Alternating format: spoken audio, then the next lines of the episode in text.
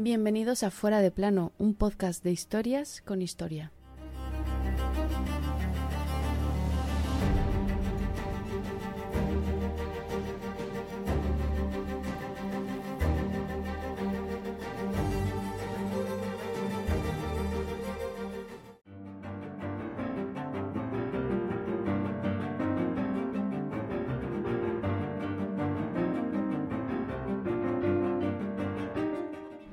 Tierra de Castilla, muy desgraciada y maldita eres, al sufrir que un tan noble reino como eres sea gobernado por quienes no te tienen amor. Y algunos se levantaron para defenderla, incluso contra el que ya era de facto gran emperador y rey de Castilla, Carlos I de aquí y V de allí.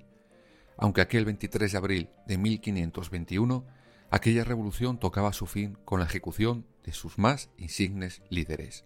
Era el final de la revuelta de los comuneros de Castilla, y aunque muchos ahora parece que les pica, esta fue su historia.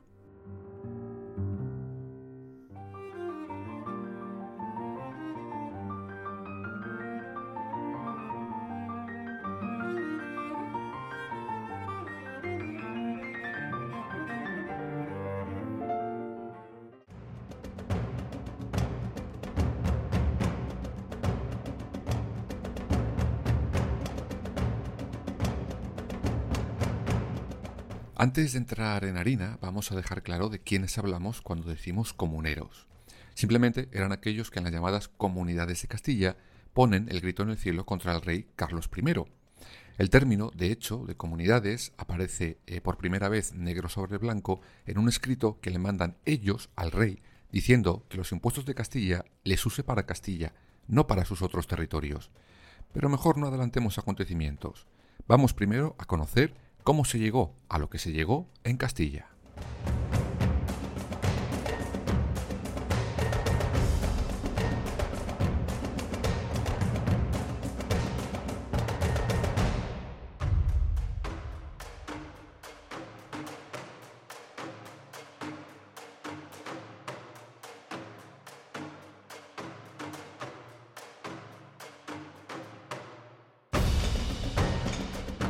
El malestar de los nobles castellanos comienza desde el minuto uno en el que Carlos I, ni todos los reyes católicos, pone sus reales piececitos en este país.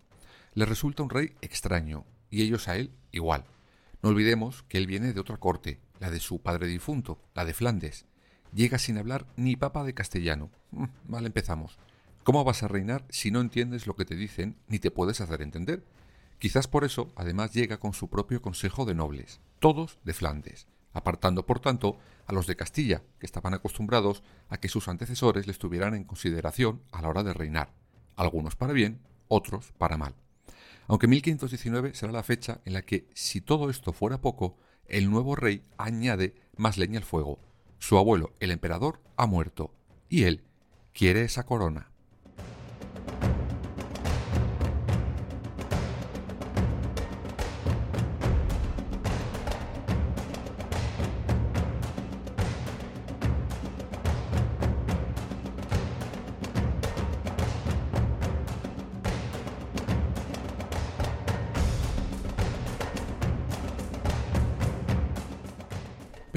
Esto necesita dinero, mucho dinero. Como ya iremos contando en los tres capítulos de esta temporada sobre sus coronaciones, para lograr las coronas tenía que regalar a los electores del imperio muchos detalles de empresa.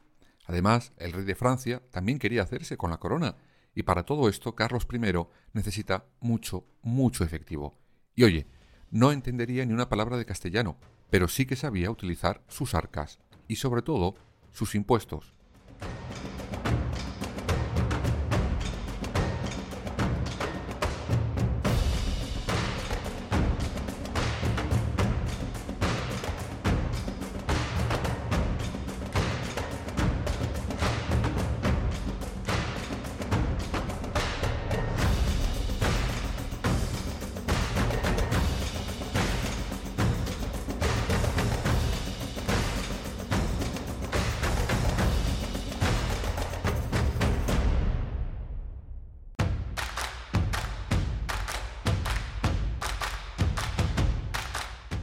El 12 de febrero de 1520, Carlos I convoca a las Cortes en Santiago de Compostela. La razón, evidente, pedir pasta, cuanta más mejor. A pesar de las presiones, la mayoría de los compromisarios de esas cortes, amparándose en la independencia de Castilla de cualquier imperio, se niegan a soltar un duro. Las hostilidades eran evidentes, y el mal café que tenía encima el rey os lo podéis imaginar. Por eso decide cerrar esas cortes y esperar un poquito. Bueno, no espero mucho, 15 días. Esta vez las convoca en La Coruña, el 22 de abril de 1520 y ahí finalmente consigue un impuesto extraordinario que le dé más dinero para poder hacer frente a sus deseos de ser emperador. Creo que es evidente que en esos momentos a Carlos I, el ser rey de España, le importaba dos pitos y medio. A ver, entre ser rey o ser emperador, queda más molón ser lo segundo. Pero para eso no es necesario que saquees al pueblo que reinas. Con el impuesto ya en las manos, el 20 de mayo se marcha rumbo al Sacro Imperio y de regalo deja a un regente alemán.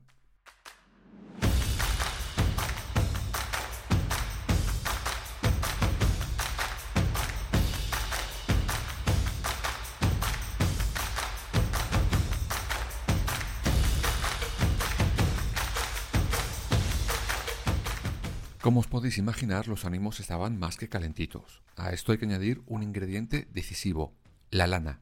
El centro de Castilla necesitaba una, digamos, industrialización con urgencia. La lana de aquí se marchaba a Flandes y volvía hecha unos fantásticos ropajes, pero a unos precios que ríete tú de la calle Serrano de Madrid. Los nobles de la zona querían producir ellos mismos con su lana para que los beneficios quedaran en Castilla, además para que los precios fueran más asequibles. Eso sí, las ciudades de la periferia del reino, Burgos y Sevilla, se negaban. ¿Por qué? Pues porque de ahí partía la lana para Flandes, y sin ese comercio ellos perderían dinero. De todas formas, lo que les acaba uniendo a todos es lo hartos que están de las ausencias del rey y de las veces que éste metía la mano en la caja, no para hacer cosas por Castilla, sino para ser emperador. Con todo esto, la revuelta era inevitable.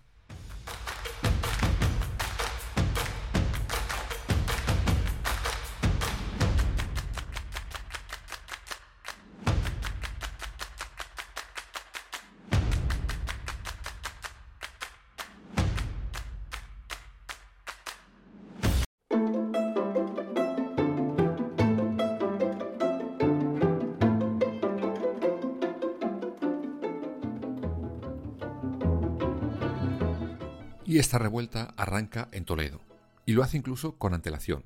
Allí sus nobles habían formado una junta propia y estaban intentando convencer a otras ciudades para que le siguieran y negarse a las exigencias constantes del rey. De hecho, sus representantes no acudirán ni a las Cortes de Santiago ni a la de Coruña.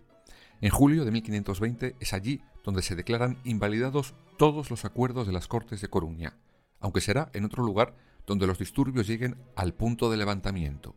Eso ocurre el 29 de mayo de 1520 y esa ciudad será Segovia.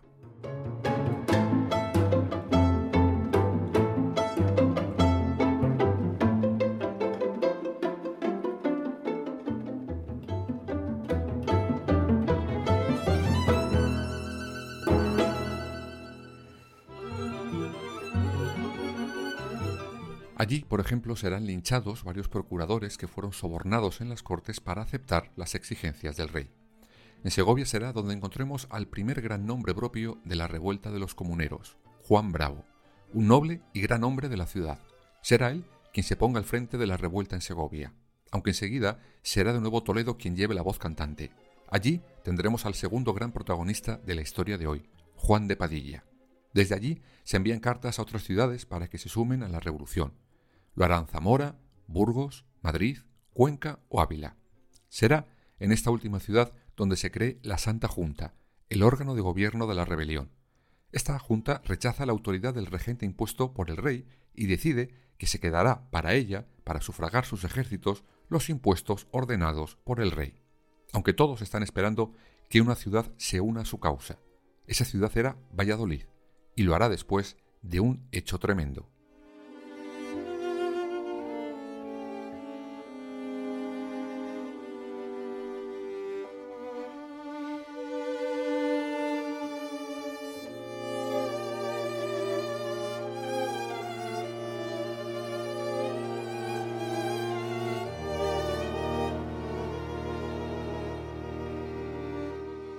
Defensores del rey ordenan controlar la artillería que tenían en Medina del Campo por miedo a que los revolucionarios se hicieran con ella, pero sus habitantes creen que van a usar esas armas contra los vecinos de Segovia y se enfrentarán al ejército real. Estas fuerzas ocasionan un incendio que casi casi destruye toda la ciudad, aunque no consiguen tomarla. Esto hace que muchas ciudades se unan a la revuelta, y una de ellas será por fin Valladolid, donde la revuelta será especialmente sangrienta.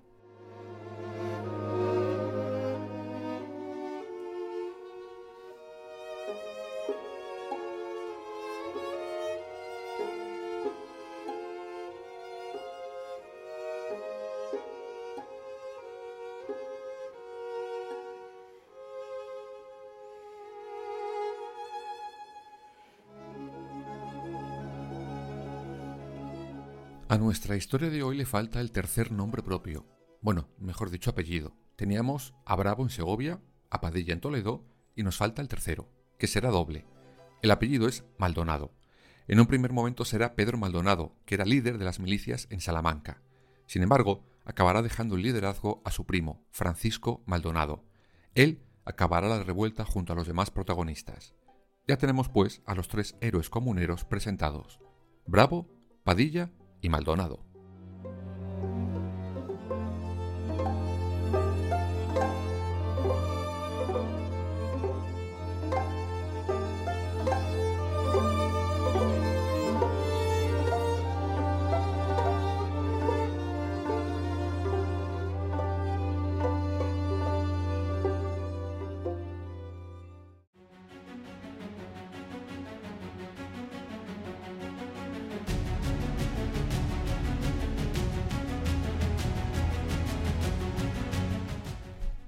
Comunero llegará a una ciudad importantísima en esta historia, Tordesillas. ¿Y por qué es tan importante? Pues si recordáis, hace un par de capítulos, allí os dijimos que estaba recluida, primero por su padre y luego por su hijo, el actual rey, la reina legítima, Juana I de Castilla. Los comuneros se dirigen allí para buscar su apoyo, pues ellos consideran que ella es la verdadera y única reina, no su hijo. Parece ser que sí, que Juana le recibe, habla con ellos y se muestra de alguna manera favorable a sus peticiones, pero no lograrán que Juana firme documento alguno contra su hijo, el rey. Mientras esto ocurre, el rey hace un movimiento que cambiará para siempre la revuelta. Hábil, hay que reconocerle que Carlos I fue un rato.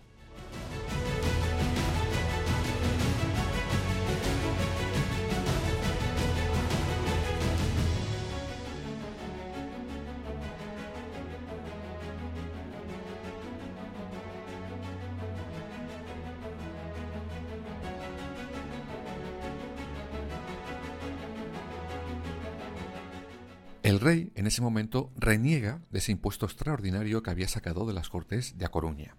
Además, mete en su, digamos, equipo de gobierno a varios nobles castellanos. Además, se transmite el mensaje de que el rey pase lo que pase siempre contará con la nobleza de Castilla. Con este movimiento, para muchos la revuelta empezaba a perder el sentido, pues parte de sus reivindicaciones ya habían sido atendidas. Y empiezan algunas ciudades a cambiar de bando. La primera será Burgos.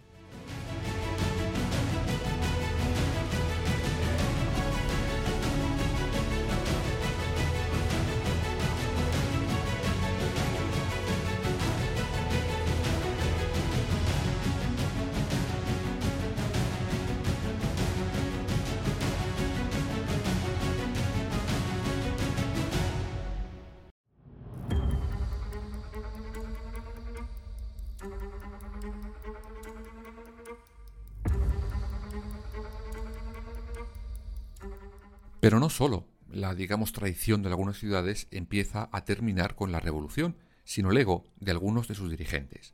Empiezan a discutir quién es más líder que otro, quién comandará los ejércitos, vamos, lo de siempre, quién la tiene más grande. Mientras, el bando del rey recibe dinero de parte de la nobleza nuevamente afín a él, de los comerciantes de Burgos y de la corona portuguesa. Con ello, el rey contratará a más soldados, y justo en ese momento los rebeldes cometen un error que será el definitivo.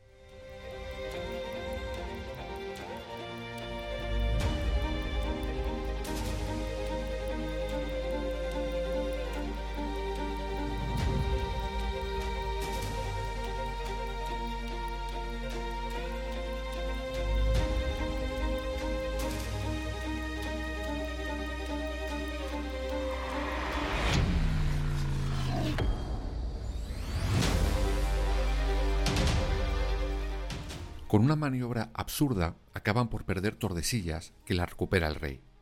Los ánimos están por los suelos. Aún así Padilla intenta levantarlos y entrará triunfante en Valladolid. Por su parte, desde Aquisgrán, mientras era coronado emperador, Carlos I condena a muerte a los 249 comuneros más importantes. Estamos a primeros de 1521, y en Burgos los nobles sofocan un nuevo intento de revuelta. Y en otro lugar, Torrelobatón, los comuneros conseguirán un gran éxito militar. Sería el último.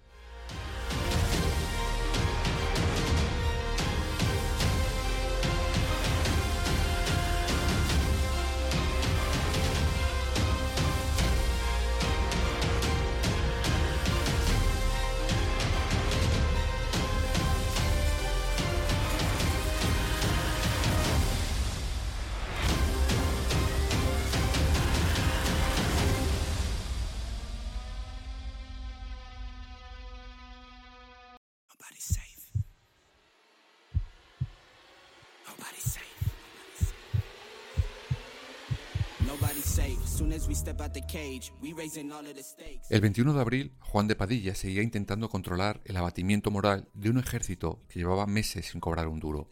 Se encontraba atrincherado en Torrelobatón. Sabía que no podría aguantar mucho más allí. Su idea era irse a Toro, donde el apoyo del pueblo podría darle un margen para recuperar posiciones y moral. Pero Padilla se equivocó. Tardó mucho en reaccionar. Pensó demasiado y lo terminó pagando. El ejército real le había bloqueado el paso hacia Toro y le tenía cercado. Las tropas del rey superaban el más de mil hombres a las de los comuneros. Finalmente, el 23 de abril de 1521, Padilla consigue huir de Torlobatón, dirección a Toro.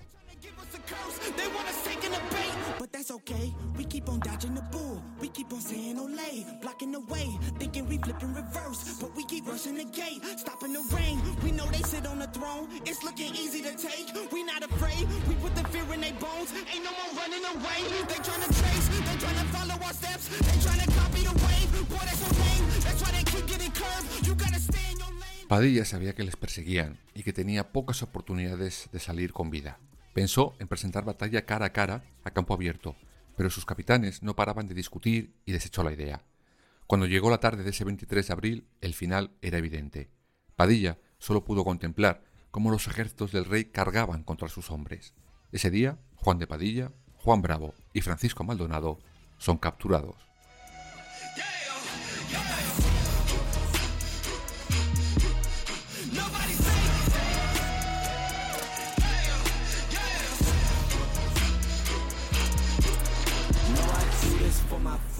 For my mama and my pops. I don't care if you the cops, anybody could get boxed. If you aiming for my head, then you better take your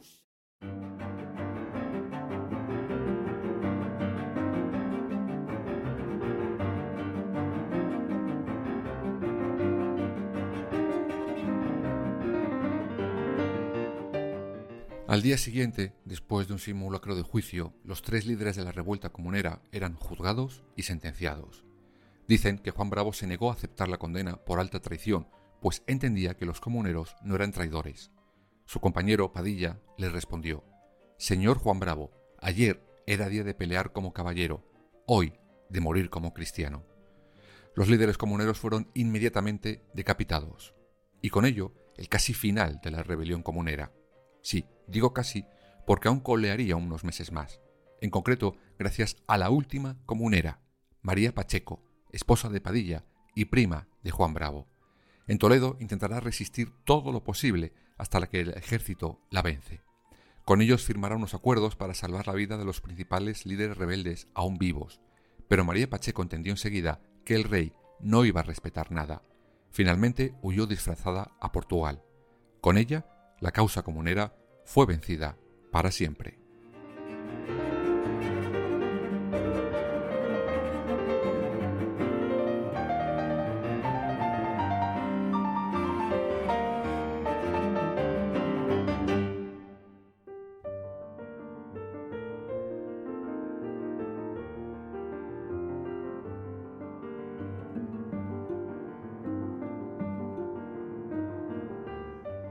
Las motivaciones de estos comuneros eran claras y avanzadas para su época.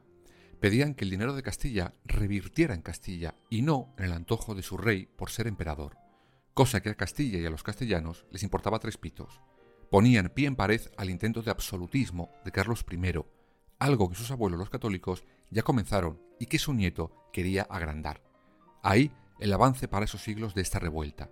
Los intereses de un territorio, de un pueblo, debían estar siempre por delante de todo, incluido del propio rey.